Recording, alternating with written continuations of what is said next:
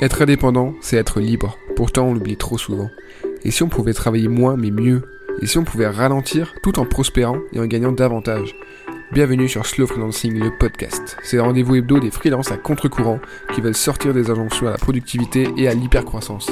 Si toi aussi tu souhaites construire une activité pérenne, en phase avec ta vie idéale et qu'il permet de profiter au maximum de chaque journée, alors il est peut-être temps de passer au slow. Travailler plus pour gagner plus, c'est démodé. Travaillons moins sans gagner moins. Chaque semaine, j'alterne entre épisodes solo et épisodes avec invité pour te parler concrètement du slow freelancing. Le meilleur moyen de soutenir ce mouvement et ce podcast, c'est de t'abonner, de mettre 5 étoiles sur ton app de podcast et d'en parler à tes potes freelance. Allez, entrons dans le vif du sujet. Aujourd'hui, j'ai le plaisir de recevoir Laetitia Vito dans Slow Freelancing, le podcast. Laetitia Vito, tu l'as peut-être déjà vu, entendu, lu. C'est une experte du futur du travail, du monde du travail en général et de ses évolutions. J'ai pu lui poser pas mal de questions euh, par rapport à, ses réflexions, à ses idées, notamment sur le fait qu'elle adore questionner les rapports au travail, sur le fait que le futur du travail est un sujet complexe, et justement quelle est la place du freelancing dans ce futur du travail. Le livre qu'elle a écrit, qui parle de productivité, et surtout de comment en finir avec la productivité, notamment sous l'angle féministe.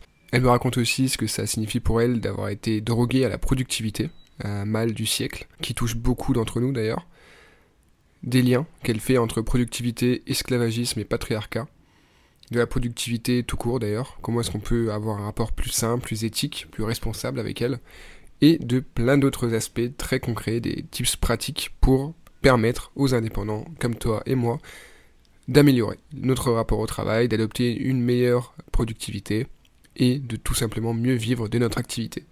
Un échange hyper riche avec Laetitia, je te laisse découvrir ça. Pour rappel, si tu veux passer de la théorie à la pratique en slow freelancing et que tu veux vraiment t'y mettre, le programme d'accompagnement et de formation en ligne Objectif Slow Freelancing est toujours dispo, toujours au même prix, il n'y a pas de pression, il n'y a pas d'ouverture ou de fermeture de porte, c'est quand tu veux, comme tu veux. En tout cas, je suis là pour t'aider à passer au slow freelancing sereinement. Et je suis là pour répondre à toutes tes questions. Je te laisse avec notre épisode et je te laisse me dire ce que t'en penses. Hello Laetitia, comment vas-tu? Très bien, et toi Brice? Super, je suis très content de t'avoir aujourd'hui. Euh, on avait pu se rencontrer et discuter euh, au Café Freelance en mai dernier. C'était ouais. très sympa d'ailleurs. C'était très sympa. J'étais très heureuse de te faire parler de slow freelancing dans cette émission. C'était chouette. Allez voir ça sur YouTube. Aujourd'hui, j'avais envie justement d'aller plus loin. Euh, et pour, pour, le coup, c'est moi qui vais poser des questions aujourd'hui c'est moi qui vais te, cuisiner. Euh, pour les personnes qui te connaissent pas, tu as fait pas mal de choses, tu fais pas mal de choses aujourd'hui. Donc ma première question, elle est, assez simple, c'est comment est-ce que tu te présentes aujourd'hui quand on te demande euh, qu'est-ce que tu fais dans la vie, Laetitia? La version courte, c'est je suis autrice et conférencière sur le futur du travail. La version longue, c'est que je me suis lancée il y a 7 ans en tant que freelance sur ces sujets-là, en publiant plein de choses et en travaillant avec... Euh, plein d'entreprises différentes. Ça a été un moment le sujet des reconversions avec Switch Collective, le sujet RH avec un, avec, en particulier avec Welcome to the Jungle, le sujet freelancing avec, ça a été Malte pendant un temps. Maintenant, je, je travaille avec freelance.com pour le, faire mmh. les cafés freelance auxquels tu as eu la gentillesse d'accepter de participer. Et puis, comme ça, plein de, voilà, plein de, de, clients et je fais de plus en plus aussi des, des conférences en entreprise sur les transformations du travail. Et j'ai publié des livres. J'en ai publié quatre, dont le dernier s'appelle En finir avec la productivité et il est sorti au printemps de cette année. Et on va en reparler plus tard, tu vas voir. Ok, trop chouette. Si je te parle de slow freelancing, donc toi tu connais déjà un peu le sujet, on en avait parlé, tu m'avais déjà posé des questions, mais globalement, qu'est-ce que ça t'évoque concrètement euh, Comment est-ce que tu positionnes ça dans la société et le travail actuel? Bah, ça m'évoque euh, un de ces mouvements de revendication à l'autonomie, à la maîtrise de l'emploi du temps qui s'inscrit dans une tendance large qui est celle d'un bah, modèle ou d'un rapport au travail qui fonctionne plus trop. Et il fonctionne plus trop pour plein de raisons, mais une des raisons, c'est que il était construit sur l'idée du, bah, du sacrifice du milieu de la vie. En gros, euh, tu avais une vie en trois phases. Donc d'abord, tu te formais, tu te préparais pour le travail. Ensuite, tu travaillais pendant tout le, tout, toute partie de ta vie de manière linéaire, et puis tu montes, tu grandis, tu, tu, tu mets les sous de côté, euh, tu, tu, envoies tes enfants à l'école et tout, puis ensuite, enfin, tu es à la retraite et tu te reposes. Et il y a plein de choses qui ont changé. Euh, je vais en donner au moins trois. peut-être même quatre. la première, c'est la transition démographique, c'est qu'on vit beaucoup plus longtemps, il y a beaucoup plus de personnes âgées et ce modèle-là, il n'est pas tout à fait soutenable. la deuxième chose, c'est la transition numérique, c'est un changement de c'est une révolution technologique qui s'est produite, qui a un peu bouleversé, on va dire, euh, l'économie euh, qui, qui est la nôtre et qui fait qu'il y a d'autres métiers, d'autres manières de faire, d'autres choses. Et puis la troisième, c'est que ce modèle euh, d'hier, c'était un modèle papa travaille et maman est à la maison, mmh. ou en tout cas à temps partiel, et elle s'occupe de tout le reste. Et en fait, c'était très important cette division-là, c'est que tu avais quelqu'un quand tu étais euh, voilà, le, le, le, mec dominant, tu avais quelqu'un pour s'occuper de tes besoins émotionnels, euh, de tout un tas de choses dont on a besoin. Et maintenant, ça, ça a été redispatché sur les individus. Parce mmh. que, or, le modèle de travail, avec ce modèle de sacrifice total, de bah, je me donne à mon travail, bah, il, il fonctionnait quand tu avais quelqu'un d'autre qui pouvait soutenir ce travailleur. Euh, et aujourd'hui, il fonctionne pas. Et je pense que le slow freelancing, c'est finalement c'est l'un des signes de ce modèle, de ce rapport au travail qui fonctionne pas, dont s'emparent des gens qui ont le pouvoir et l'autonomie de le faire, c'est-à-dire euh, à la fois en termes d'organisation, parce que étant free, peuvent euh, quand même avoir une certaine maîtrise dans leur relation avec leurs clients, leur mission, étant bah, plutôt sur des compétences où tu peux en quelques heures, euh, en facturant bien, euh, euh, en vivre, en, vivre bien. donc du coup, évidemment, c'est pas forcément, ça marche, voilà, ça marchera pas pour pour pour tout le monde, mais mais c'est pour moi symptomatique de du rejet d'un rapport au travail qui, qui, était celui du monde de l'automobile. Mmh. C'est marrant parce que sans se concerter, tu m'as fait une très belle intro parce que tu as abordé plein de sujets qui, qui vont revenir plus tard dans les questions. Donc euh, c'est intéressant. Justement, la première question que je voulais te poser, euh, c'est sur une des premières choses que tu viens de dire, c'est le fait que tu questionnes beaucoup ce rapport au travail. Pourquoi est-ce que, comme toi, comme euh, Samuel Durand, notre ami, comme euh, Céline Marty, comme d'autres, euh, c'est si important pour toi aujourd'hui? Tu m'as parlé du constat que ça fonctionne plus aujourd'hui. Qu'est-ce qui te fait dire ça? Et, du coup, pourquoi est-ce que tu t'es lancé dans ce, vaste combat? Il y, a beaucoup de, signes qui nous montrent que le monde du travail fonctionne pas et, et c'est pas juste la période de la pandémie. Alors la période de la pandémie, en effet, elle a quand même euh, rendu visible des choses qui étaient déjà là, mais elle l'a rendu visible puissance, euh, voilà, puissance 10, euh, que ce soit les questions de santé mentale, avec une explosion de burn-out, d'anxiété, de stress, de dépression. La dépression monte. encore pire aux États-Unis avec leur hustle culture. aux États-Unis, c'est une crise des opiacés qui s'est rajoutée mmh. à la pandémie et qui fait qu'il y a eu sur l'année 2021, plus de 100 000 morts d'overdose, euh, de, essentiellement de gens qui ont commencé à consommer des antidouleurs, en fait. Hein. C'est, pas juste des, c'est pas des héroïnomanes euh, qui ont décidé de se piquer un matin, c'est des gens qui ont, été, qui ont eu une blessure et qui ont pris une pilule parce qu'il fallait continuer à travailler. Ils ont pris une pilule antidouleur pour pouvoir aller au bureau, à l'entrepôt ou, ou faire leur livraison parce qu'ils peuvent pas s'arrêter de travailler. Hein. Et, mmh. donc ça, c'est vraiment un signe évident de quelque chose qui ne va pas. Donc, donc la santé. Euh, la deuxième, le, deuxième signe évident, c'est euh, tout ce qui concerne l'explosion des inégalités et le fait que ça ne tient plus économiquement pour beaucoup de gens. Donc par exemple, le fait de ne pas pouvoir se loger en étant salarié. Euh, parce qu'on est jeune, on est nouvel entrant et le salaire qu'on te propose euh, ne, absolument est c'est impossible de se loger euh, à l'endroit où tu dois aller travailler, par exemple, où on te propose d'aller travailler. Donc il y a plein de rigidités sur le monde du travail et donc des emplois, énormément d'emplois non pourvus, pas parce qu'il n'y a pas de travailleurs, il y en aurait, mais parce qu'il y a une, impossibilité d'avoir des mobilités en fait, d'avoir suffisamment de mobilité. Après, il y a un autre, enfin, d'autres symptômes euh, ou de signes euh, évidents de quelque chose qui ne va pas, c'est que c'est un modèle qui est très intensif euh, en ressources, très ignorant délibérément des conséquences toxiques sur, sur l'environnement au sens large et l'environnement aussi au sens environnement naturel. Et du coup, bah, on se dit, si on, continue à ce rythme de cette manière-là, on va droit dans le mur. Et on l'a là aussi bien senti, notamment en France avec cette sécheresse de cette année, qui est l'un des, voilà, des moments, d'un grand moment de, prise de conscience, au moins à l'échelle nationale, du problème du réchauffement climatique.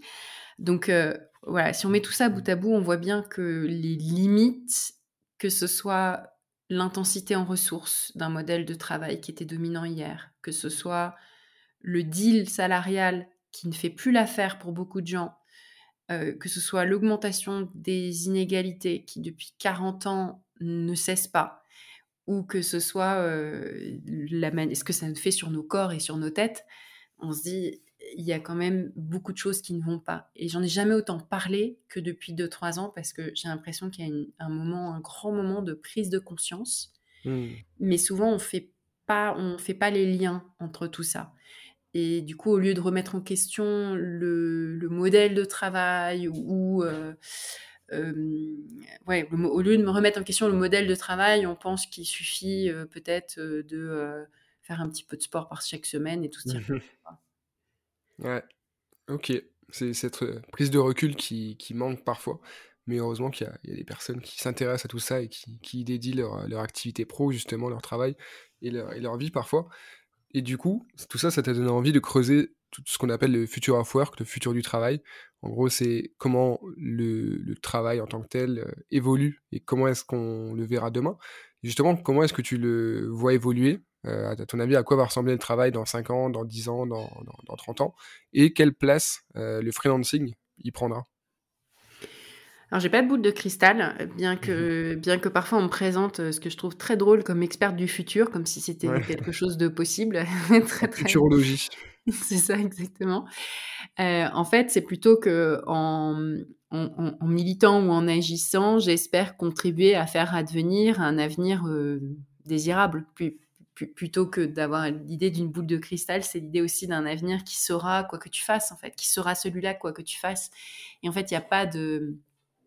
Euh, ça n'existe pas un futur qui sera là, quoi que tu fasses. C'est à nous de faire advenir euh, ce qu'on a envie de faire advenir, de, euh, en, consommant, en consommant ou en ne consommant pas, en, travaillant ou en ne travaillant pas, en votant, en, en, militant, etc., etc. Donc, c'est en gros par nos actions qu'on fait, qu'on choisit de faire advenir un, futur plutôt qu'un autre. Et pour l'instant, ce qu'on observe là aujourd'hui, c'est une polarisation très forte. Et et c'est là où c'est très difficile de se projeter à, à 10 ans, par exemple, c'est que cette polarisation devient si extrême que la crainte qui est la mienne, c'est que ça va péter. C'est-à-dire euh, conflits encore plus importants euh, qui peuvent prendre la, la, forme de guerre, de révolution, de de violence euh, encore plus extrême. Et plus il y a de violence, plus il y a des gens qui vont chercher, euh, des gens plus aisés qui vont chercher à se mettre dans des ghettos et à se protéger et à créer leur propre bunker, pendant que d'autres créent famine. Donc le monde du travail risque de continuer à être très polarisé, même si on n'a pas de révolution. Et j'espère qu'on n'aura quand même pas de révolution, parce que les révolutions, c'est toujours sanglant. Et dans un monde très polarisé, l'enjeu, ce sera d'essayer de se mettre du côté de ceux qui ont le plus de sécurité possible et d'agentivité pour pouvoir programmer sa vie. Et donc, je pense que le freelancing, il sera, il sera pas forcément plus dominant qu'aujourd'hui. En revanche, il sera une option pour plus de gens. Hmm. Et euh, notamment parce que, en fait, c'est soit des phases de vie, soit des moments où t'as pas de super opportunités dans le salariat. Par exemple, euh, le, le, freelancing se développe beaucoup, beaucoup chez les 40, 50, 60 ans. Mmh euh, et notamment les femmes qui sont qui font qui se heurtent à pas mal de discrimination dans le monde du travail ou pour lesquelles le salariat est pas forcément très tendre et qui au, début ils vont pas forcément aussi par grand, par grand enthousiasme, mais euh, faute de mieux, et puis finalement découvrent un modèle qui leur permet d'avoir plus d'autonomie, de développer, euh, de développer un business après un apprentissage. Mmh et donc ça peut être des phases transitoires, c'est-à-dire qu'après tu reviens au salariat, mais ensuite tu reviens au freelancing. Et, donc je pense que ça s'hybride dans les vies, dans nos vies en fait, et que finalement ceux d'entre nous comme toi et moi qui sommes assez, je dirais assez sûrs de rester dans, le freelancing pendant assez longtemps, moi, a priori, je me vois pas de redevenir salarié. mais, mais ça, ce serait voilà. Et qui, qui dit que à un moment, chez des gens plus jeunes, il n'y a pas la tentation de se dire je vais, je vais, je vais devenir salarié parce qu'ils parce que le discours des employeurs sera de dire de plus en plus tu vas avoir une telle autonomie que c'est pareil que d'être free, mais simplement tu es salarié, mmh même si c'est pas, pas forcément vrai.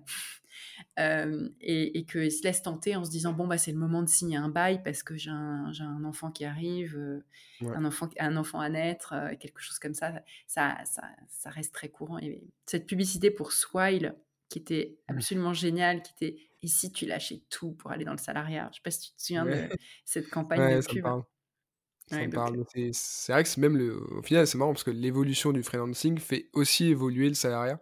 Euh, et du coup, les, les annonceurs, les, les, entreprises, les employeurs sont obligés de, de, de, de s'adapter pour séduire euh, bah, des, des, gens qui sont de plus en plus attirés par euh, l'indépendance, la liberté, etc.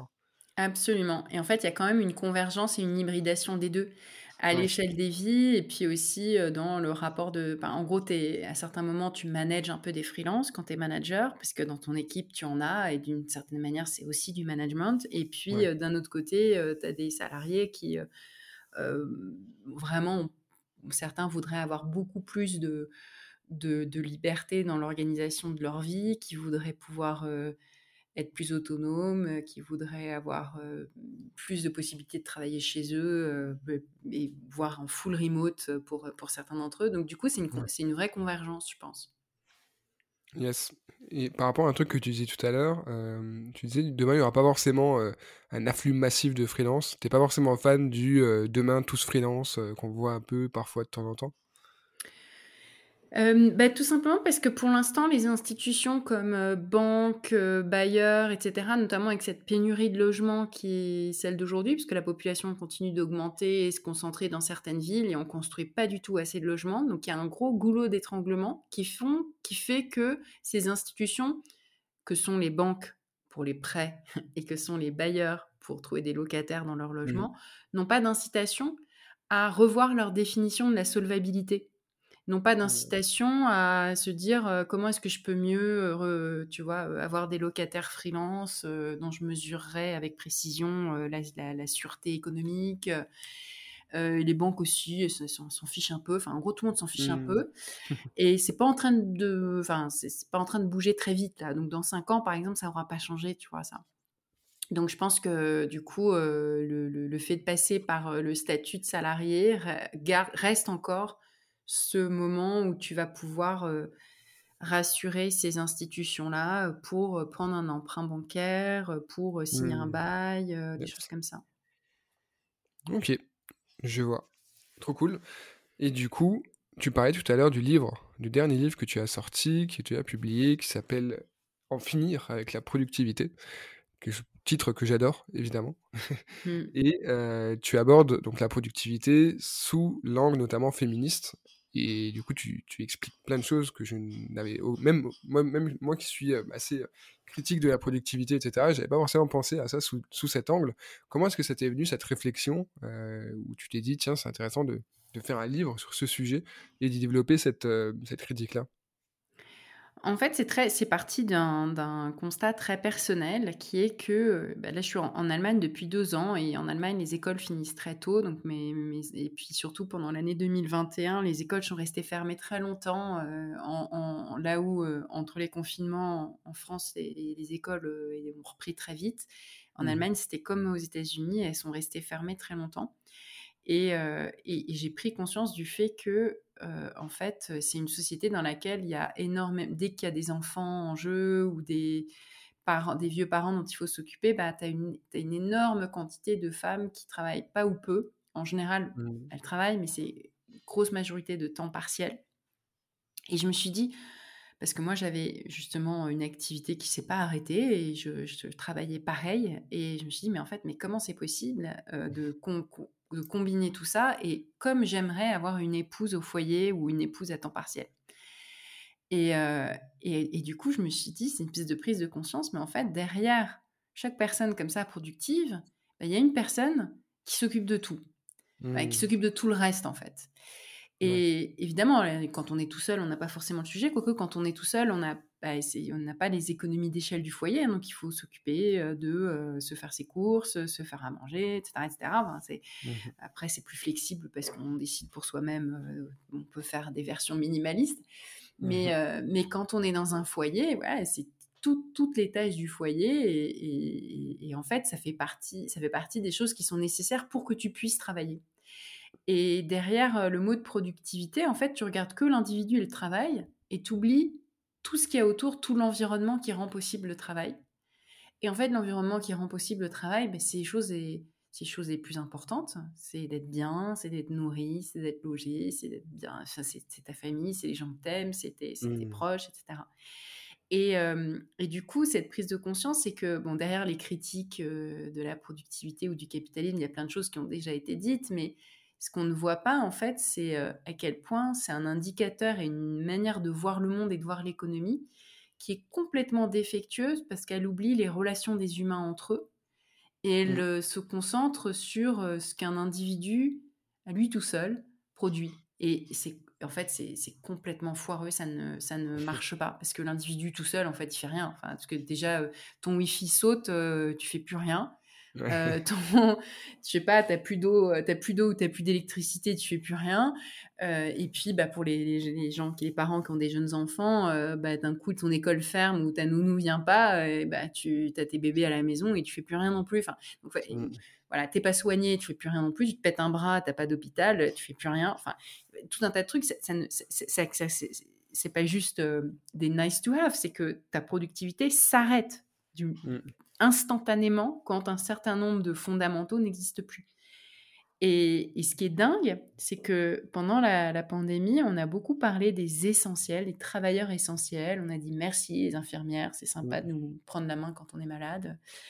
et puis, bah, merci les caissières, merci les, merci les gens qui s'occupent de nos infrastructures et tout. Et on, on, est sympa, on vous appelle essentiel.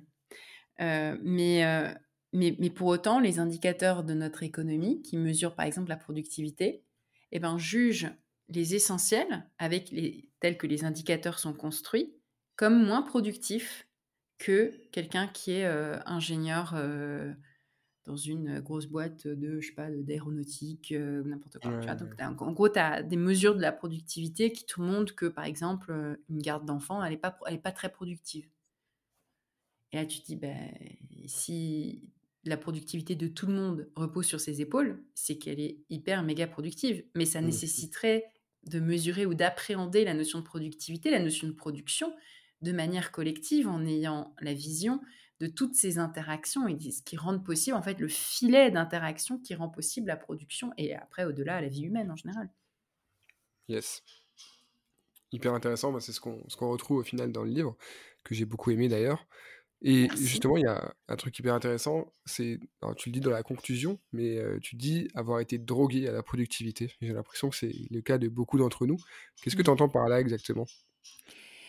Drogué, c'est que tu as un phénomène, alors quand tu es addict, tu as un phénomène de récompense qui est très fort et, dont, dont et que, et que tu veux toujours plus, tu en veux toujours plus. Et la récompense, alors en plus, quand quand tu publies, quand tu écris, quand tu fais des choses publiques, c'est cette espèce de shoot de, dopamine que tu as à mmh chaque fois que tu as terminé quelque chose, que tu as accompli quelque chose. Et où en plus, quand c'est mesurable, par exemple, moi, c'est le nombre d'articles que j'ai écrits dans la semaine, le nombre de voilà, de conférences, même de mots écrits peut-être, bah ça, ça, me donne un sentiment. D'abord, ça me donne le shoot d'hormones, de bonnes hormones, comme, mmh comme, toute drogue. Et puis ensuite, ça en vient à, à, définir ma valeur en fait, ma, à mes propres yeux. Et, et quand, on, quand, tu tombes dans ces spirales-là où finalement tu te sens comme une merde parce que tu n'as rien foutu, bah, il y, a, y, a, y, a, un problème parce que tu es toujours dans le, dans le faire, dans le faire toujours plus, tu es toujours dans. Et aussi toujours à vivre dans le futur parce que tu te dis que tu te sentiras bien quand tu arriveras au bout de ta to-do list, mais comme tu ne mmh. cesses de l'enrichir, cette to-do list, tu n'en arrives jamais au bout et du coup tu te, sens, tu te sens jamais bien, tu peux jamais te reposer. Donc, cette espèce de vision toujours de la phase du repos, quand enfin tout sera géré, je pourrai me reposer. Et j'ai bien, je, l'ai bien vu, et comme beaucoup de gens, comme pour beaucoup de gens, la période des confinements et tout a été quand même un gros révélateur. C'est, ça ne tient pas très longtemps. C'est tu, tu, tu deviens fou, tu deviens folle et tu t'épuises terriblement. Mmh. Et donc, avant de faire un burn-out terrible, en mon plus, j'ai perdu mon père l'an dernier. Donc là aussi, c'est, cliché, hein, mais beaucoup de gens mmh. qui vivent un deuil euh, en fait, ça les force à ralentir, forcément, à se poser des bonnes questions, à, à dire bah non, en fait, enfin. Et puis là aussi, il y a le principe de Pareto euh, qui, est très vrai en matière de, de, publication, c'est que tu en fais un peu moins et tu leur laisses un peu plus de temps à chacune de ces publications. Et l'effet est tout aussi, bon en fait. Tu n'as pas besoin de nourrir la bête toujours plus, la bête étant en l'occurrence euh, Internet pour moi. Je peux laisser un petit peu plus de temps entre les, publications, je peux en faire moins et, et, leur donner plus le temps de faire leur effet, en fait, d'être lu, d'être digéré, par exemple, quand il s'agit de publication. Donc, je ne dis pas que je suis guérie, euh, on se guérit pas instantanément, mais, mais j'y travaille, mais j'y travaille. En plus, c'est marrant, j'ai toujours été droguée, moi. Euh, heureusement, je suis pas tombée dans les drogues dures, j'ai pas, pas tenté les drogues dures. Mmh mais, mais c'est aussi très délibérément. Hein, si on m'avait proposé de tester euh, cocaïne, héroïne, etc., j'aurais, j'aurais vraiment dit non parce que je sais que je suis à risque. J'ai été droguée au sport, j'ai été anorexique, tu vois, boulimique, anorexique. Donc j'ai un rapport un peu euh, compulsif à beaucoup de choses. Mmh, et mmh, donc, euh, donc y a aussi, mais du coup, il y a aussi un apprentissage très fort qui est fait parce que j'apprends à j'apprends à mieux me connaître et à savoir euh, attention là ça, je vais trop loin euh, euh, modération modération yes. Ok hyper intéressant. Et, et pour creuser un peu ça il y a trois éléments que, que, tu rapproches dans le livre. Est-ce que tu peux me parler des liens que tu fais entre productivité esclavagisme et patriarcat? Attention les, les mmh. mots sont les mots sont posés oui, c'est des gros mots. Euh, commençons par l'esclavagisme. Ce qui est très limpide avec l'histoire de l'esclavagisme, c'est que d'abord, c'est le travail gratuit le plus incontestable, parce que quand on parle de travail gratuit, il y a toujours des gens pour te dire, mais oui, mais bon, bah, c'est pas vraiment du travail. Par exemple, euh, t'occuper d'un enfant, tu, mmh. l'aimes, donc tu le fais par amour, c'est pas du travail. Ou bien euh, faire un bon repas, si t'aimes faire la cuisine, il y a de l'amour dedans, donc c'est pas du travail. Alors, premièrement, euh, le fait qu'il y ait de l'amour, euh, ça ne veut pas dire qu'il n'y ait pas de travail, parce qu'il y a des gens qui aiment leur travail et qui le font avec amour aussi. Euh, tu peux faire une œuvre, un truc, tu sais, vraiment aimer, aimer ça et le faire avec plaisir. Donc, c'est pas incompatible. Et ensuite, surtout, du coup, ça permet de nier en fait la réalité économique de beaucoup d'activités et que quand tu te reposes sur du bénévolat, des, des grands-parents qui s'occupent de tes enfants parce qu'il n'y a pas assez de crèches, euh, des, femmes et des hommes qui s'occupent euh, de personnes âgées parce qu'il n'y a pas euh, parce qu'il a pas assez d'auxiliaires de vie ou pas assez de, personnel ou pas assez de, de systèmes et de programmes en fait pour prendre soin des, des, gens dans notre société et ben du coup tu les empêches d'avoir une activité économique. Et c'est là où ça rentre dans la catégorie travail. Et j'en reviens tout de suite à l'esclavage hein, parce que je sais quelle était ta question. En revanche, quand on parle d'esclavage, personne ne conteste que c'est du travail. Et personne ne compte, parce que c'est du travail forcé. Donc c'est la définition la plus pure et la plus parfaite du travail gratuit. Et c'est la définition la plus pure et la plus parfaite de l'exploitation euh, des humains par d'autres humains. Et le, fait est que c'est une forme, une, forme de travail qui alors, existe encore. Il y a toujours du, de l'esclavage aujourd'hui sur Terre et mmh. des millions de personnes qui sont en situation d'esclavage, parmi lesquelles d'ailleurs beaucoup de femmes, une majorité mmh de femmes, il y a des hommes aussi, mais c'est une majorité de femmes, euh, notamment dans les services domestiques par exemple, euh, évidemment euh, traite humaine de, services sexuels, etc., mais beaucoup, beaucoup d'autres cas encore, esclavage d'enfants aussi.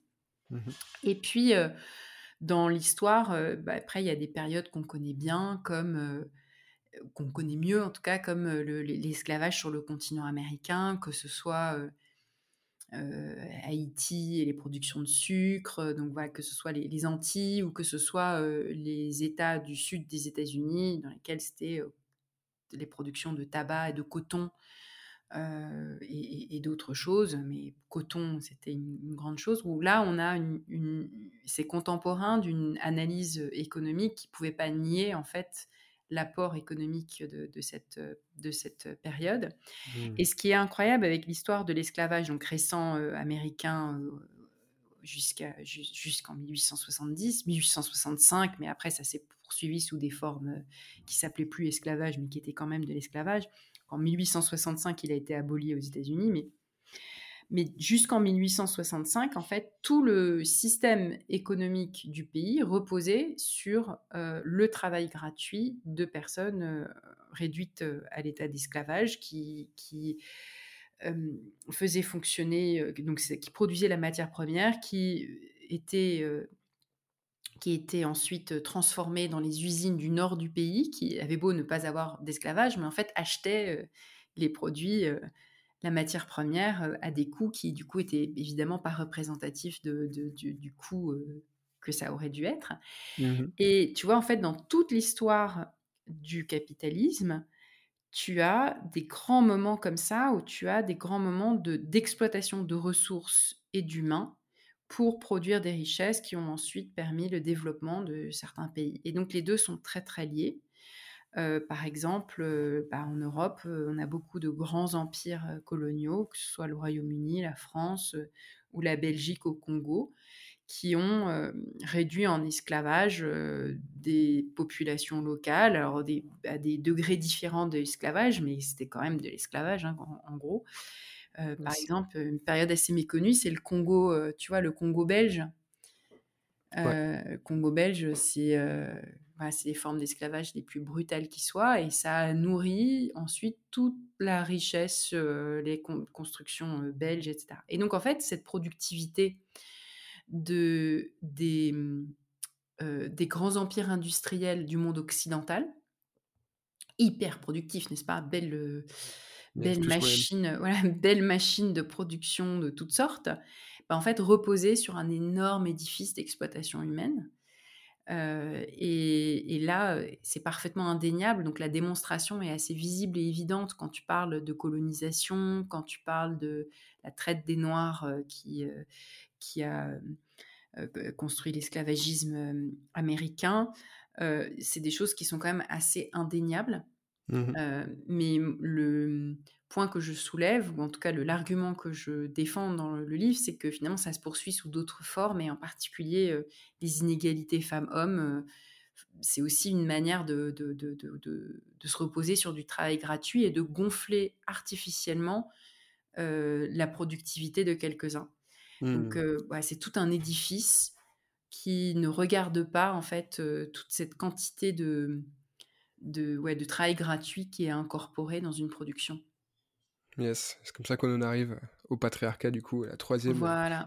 troisième euh, axe du triptyque. Exactement, donc le gros mot, le, le patriarcat, alors c'est, je suis vraiment pas la, seule à, à, le dire, mais euh, toute l'histoire du capitalisme bien documentée par des écoféministes et notamment une femme géniale qui s'appelle euh, Silvia Federici, euh, qui a beaucoup écrit sur les sorcières. Euh, donc Mona Chollet s'est inspirée beaucoup de Federici pour son mmh. livre Sorcière. Et qui explique voilà, le, le, le, développement capitaliste a, a, reposé sur l'exploitation de populations d'autres pays colonisés et sur l'exploitation et la naturalisation des femmes. Il y a vraiment une communauté d'intérêt en fait entre les colonisés et les dominés sur place. Quoi. Donc mmh voilà, que c'est un, système de manière, comment dire, systémique, complètement violent et, qui fonctionne avec des rapports de domination et, qui, dans lesquels s'inscrit le, patriarcat. Yes. Ok. Bah, pour ceux, celles et ceux qui veulent creuser, il y, a plein de choses qui peuvent compléter tout ça dans le livre. j'ai envie de parler de productivité pour, pour aborder la dernière partie de ce, pas la toute dernière partie du podcast, mais la dernière partie de, cette partie qui est consacrée à, tes propos et à tes idées. Qu'est-ce que tu vas me dire sur justement la productivité telle qu'on en parle aujourd'hui euh, Quand on en parle de, il faut être plus productif, euh, la productivité c'est hyper important, tous ces conseils de productivité. c'est vraiment l'alpha et l'oméga du, travail, notamment quand on est freelance, entrepreneur, etc. Donc, qu'est-ce que tu as à me dire dessus aujourd'hui? Quelle est ta vision C'est-à-dire, est-ce que parce que pour compléter un peu ce que tu viens de dire à, l'instant, mais justement, est-ce que c'est quelque chose de plutôt positif de vouloir être plus productif ou est-ce qu'il il y a des petits problèmes? Et justement, comment adopter une vision plus saine, plus éthique, plus responsable de la productivité à l'échelle individuelle? Que des bonnes questions. Peut-être la première chose, je vais quand même dire que oui, c'est normal de chercher à être plus productif et, en faire d'abord une, mmh. une, défense, parce que si tu le vois à l'échelle individuelle, être plus productif, c'est te libérer, c'est être, c'est te libérer plus de temps et c'est euh, te donner la possibilité de passer moins de temps au travail, euh, passer plus mmh de temps à dormir, on dort pas assez, à, à sortir, à voir tes amis, à respirer le parfum des fleurs euh, sous les pommiers, enfin bref, tout ce que tu veux. Donc oui, ça c'est tout à fait, c'est tout à fait légitime. c'est se poser aussi des bonnes questions. cest moi je fais un éloge aussi de la paresse. Être paresseux, mmh. c'est très bien parce qu'être paresseux, c'est aussi de poser la question de bah, pas juste chercher à être plus productif, mais chercher à se demander ai-je bien besoin de faire ça ou ça? Mmh.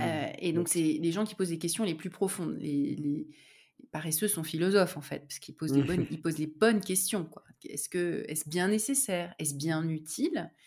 Tu te poses la question de la finalité, tu te poses la question, alors finalité euh, autant euh, philosophique que financière, c'est-à-dire que est-ce que cette activité sert à quelque chose, euh, à mon chiffre d'affaires par exemple, hein, tout bêtement.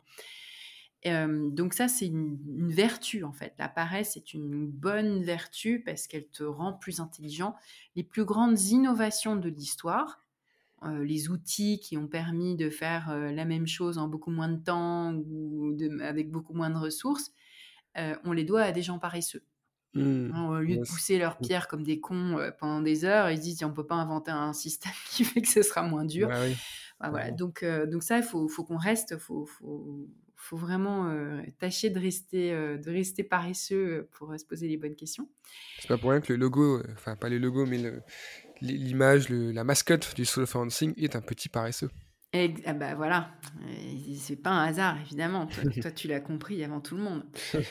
Donc, euh, mais, alors à part ça, le problème de la productivité, euh, c'est que en fait, on la connaît pas la productivité la plupart du temps, et le concept est très flou, euh, voire complètement bullshit dans certains cas. Et notamment parce que quand tu es en équipe, quand tu travailles avec plusieurs gens, c'est très difficile de dire à qui imputer un mérite productif par rapport à quelqu'un d'autre quand le résultat est collectif. C'est-à-dire que si tu construis quelque chose à plusieurs, alors tu sais quand il y a un passager clandestin qui fiche rien, ça oui, mais sinon savoir donner à chacun le mérite productif n'a rien d'évident.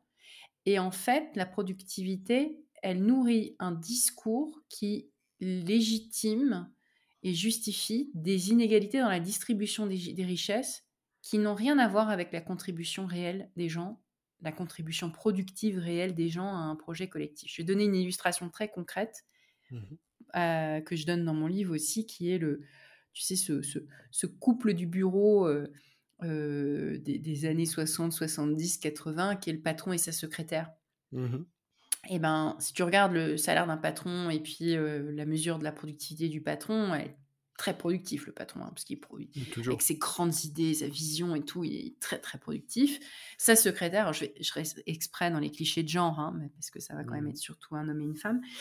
Euh, sa secrétaire, euh, alors elle est, elle est consciencieuse, elle travaille, elle travaille bien et tout, mais comme c'est des petites tâches, petites tâches qui ont moins de valeur, sa productivité sera jugée inférieure. Mmh. Mais évidemment, la réalité dans ce couple, et on le sait bien, il y a plein d'autres couples comme ça, euh, de, de, de, de visionnaires et d'assistantes, c'est que bah, si ça se trouve, la bonne idée, en fait, ça vient d'elle, que mmh. euh, euh, en vrai, c'est elle qui exécute un truc, parce qu'une idée tout seul, ça vaut rien, il faut, il faut, la, il faut, la donner il faut lui donner de la réalité. Donc, quels que soient les quels que soient les modèles que tu prends, en fait, tu vois que c'est très, très contestable et que, à minima, c'est le travail des deux. Et au pire, c'est un, qui fout rien et l'autre qui fait tout le boulot. C'est-à-dire le patron qui fout rien et le secrétaire qui fait tout le boulot. donc, donc tout ça, c'est finalement utiliser l'indicateur de la productivité pour justifier un rapport hiérarchique ou un rapport de domination, un rapport de force entre quelqu'un qui est placé plus haut dans la hiérarchie que quelqu'un d'autre. Mmh. Et, et ben, finalement, à l'échelle des équipes, sans prendre le cliché du patron et de sa secrétaire qui, qui, qui, qui a un peu de plomb dans l'aile aujourd'hui, sans aller jusqu'à ce cliché-là, souvent on ne sait pas exactement imputer du mérite productif à quelqu'un plutôt que quelqu'un d'autre, parce que ce qui est important, c'est comment tu vas échanger, comment une idée va être, comment on va rebondir sur une idée pour en faire quelque chose de mieux, comment on va travailler ensemble, tout ce qui nous permet de mieux collaborer pour arriver à quelque chose de bien. Il y a beaucoup de voilà, il y a beaucoup d'activités qui sont plus collectives qu'individuelles dans mmh. lesquelles la notion de productivité est extrêmement foireuse et même un peu dangereuse parce que finalement elle est utilisée pour justifier a posteriori des rapports de domination. Yes. La fameuse, la sacro-sainte productivité. Ouais. Qu'on aime tant. et pour finir, du coup, la dernière partie, c'est une partie très euh, concrète. Est-ce que tu aurais des conseils très concrets, des tips pratiques à partager avec les indépendants qui nous écoutent et qui veulent justement questionner leur rapport au travail, adopter une productivité plus vertueuse pour eux, pour les autres, et au final tout simplement mieux vivre leur activité euh, plus sereinement? Euh, oui, bah les premiers conseils de, paresse, par exemple, hein, c'est de se dire, euh, en fait, cette, cette paresse, cette soi-disant paresse qu'on a beaucoup diabolisée dans, mmh dans, la culture chrétienne, euh, avec des, des, valeurs judéo-chrétiennes qui euh, survalorisent euh, le sacrifice, le sacrifice dans l'effort, dans la peine, dans le labeur. Mmh. Donc cette paresse, elle est importante. C'est important de lui donner, de lui donner une place et voilà, plutôt que de parler de valeur travail, de parler de valeur paresse ou valeur loisir. parce que c'est les moments où on va se poser les bonnes questions, parce qu'il nous faut des espaces des espaces physiques et des espaces de temps pour pouvoir faire un vide, un vide créatif ou se poser les bonnes questions de pourquoi je fais ça, est-ce que j'ai besoin de faire ça. Donc des, concrètement, ça veut dire, euh, par exemple, pour moi, c'est euh, le, week-end, je travaille pas. Euh, pour d'autres, mmh c'est je travaille de telle heure à telle heure et pas après. Et tant pis si j'ai pas fini, on y reviendra après. Et finalement, ce moment de, de bah, ce moment de, de, loisir ou ce moment de non-travail, c'est un moment où où ça avance, le travail peut avancer quand même d'ailleurs, parce que dans la tête, ça mmh. avance mieux. Euh, et, et, on remet les choses à leur place, quoi. On leur, donne on leur donne la bonne place, on pose des bonnes questions. Donc c'est important, mais ça prend des formes différentes. Ça peut être le détox, le détox du samedi, vraiment on se connecte pas. Ça peut être euh, pas de pas d'appareil après 21h ou après 20h. Enfin, chacun son truc. Je pense pas qu'il y a une seule. Euh, mmh. On a tous des, contraintes et des vies un peu différentes. Donc, mais en tout cas, de se dire par rapport à ma situation aujourd'hui où je travaille trop, qu'est-ce que je peux mettre en place? Et je connais plusieurs personnes qui ont par exemple vraiment limité leur consommation numérique, leurs usages numériques après une certaine heure et ont, gagné euh, en qualité de sommeil, par exemple, de manière incroyable. Donc le fait de ne pas se connecter après une certaine heure, ça a un effet dont pratiquement tout le monde dit qu'il est bon. Euh, et que du coup, tu te sens mieux, tu travailles mieux et es plus et ah, en plus miracle, tu es plus productif. C'est ça qu'on C'est pas la finalité, mais il se trouve que c'est un, un side effect. Complètement. C'est un truc que même moi j'aime dire quand je parle de travailler moins mais mieux, etc. Je parle du fait que on se rend pas compte, mais la plupart des, des gens qui, qui bossent beaucoup ou au mauvais moment, etc. Ils sont fatigués. Et quand on travaille et qu'on est fatigué, ben, on met deux fois plus de temps euh, à avancer. Ce qu'on fait, c'est de moins bonne qualité, etc. Donc, si on se focus d'abord sur le sommeil, par, par exemple, justement, en essayant d'adopter des bonnes habitudes comme ça, de, de, par rapport aux écrans, par rapport à l'heure du, du, coucher, etc., bah, tout simplement, ça, ça change la, la, productivité. Et là, on peut avoir une, une approche plus vertueuse et, plus saine aussi de la productivité. Exactement. Puis après tout, si tu es encore un drogué de la productivité, tu peux te dire que pourquoi pas utiliser la productivité comme une motivation pour mieux dormir, même si après, de mieux dormir, tu comprendras que finalement, c'est une finalité en soi. Mais mmh. ça peut permettre de mettre en place des trucs en te disant je vais être plus productif, on peut peut-être les avoir comme ça. Euh, pareil, euh, ça peut être euh, une activité sportive, tu la sacralises, tu lui donnes une place T'as qu'à, la justifier en disant que ça te rendra plus productif et puis tu finiras par le faire pour d'autres raisons. Puis pareil, ça, pour d'autres, ça peut être bien manger. Mais bien manger, c'est pas juste manger sainement et avoir toutes les qualités nutritionnelles dans ton repas. C'est manger en mangeant. Enfin, pas faire autre chose, goûter, prendre, prendre du plaisir à manger. certains vont manger dehors et pas préparer, mais d'autres, ça va être aussi la préparation, le plaisir que tu y mets à tester des nouveaux trucs, à en faire un moment pour toi. Donc, peut-être que tu seras pas bon sur sommeil, manger et sport, mais au moins l'un des trois, ça tu le mets en place, tu choisis ton premier truc et si tu as besoin de si as besoin de tromper ton cerveau euh, en disant que c'est pour être plus productif et que ça te permet de le faire, euh, dis-toi ça. Mais après, mmh euh, ces trois choses sont des, sont des fins en soi. Ouais. Ok. Bah, très, très cool. Je ne doute pas que ce sera très utile. Je pense qu'on a, on a un peu fait le tour des sujets que je voulais aborder avec toi. Enfin, fait le tour. En tout cas, on a pu aborder plein de sujets sans forcément avoir le temps de creuser, parce qu'évidemment, on pourrait passer une heure sur chaque, chaque question. On n'a pas ce temps-là, malheureusement.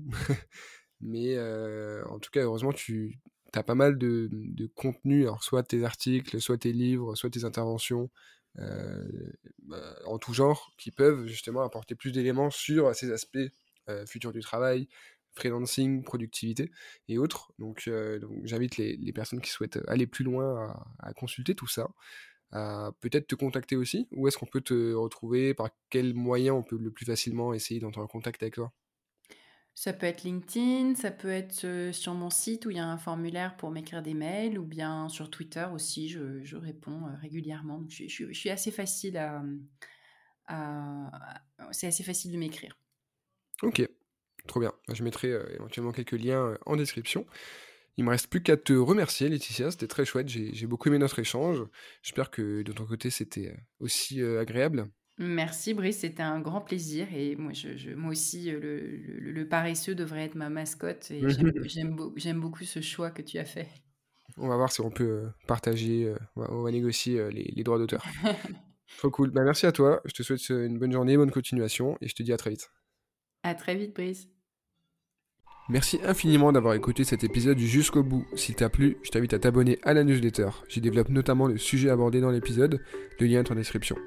Je te laisse aussi me mettre 5 étoiles et un commentaire sur ton appli, ça m'aide beaucoup. Et je te dis à la semaine prochaine pour un nouvel épisode de Slow Freelancing, le podcast. Ah, et surtout, n'oublie pas de ralentir.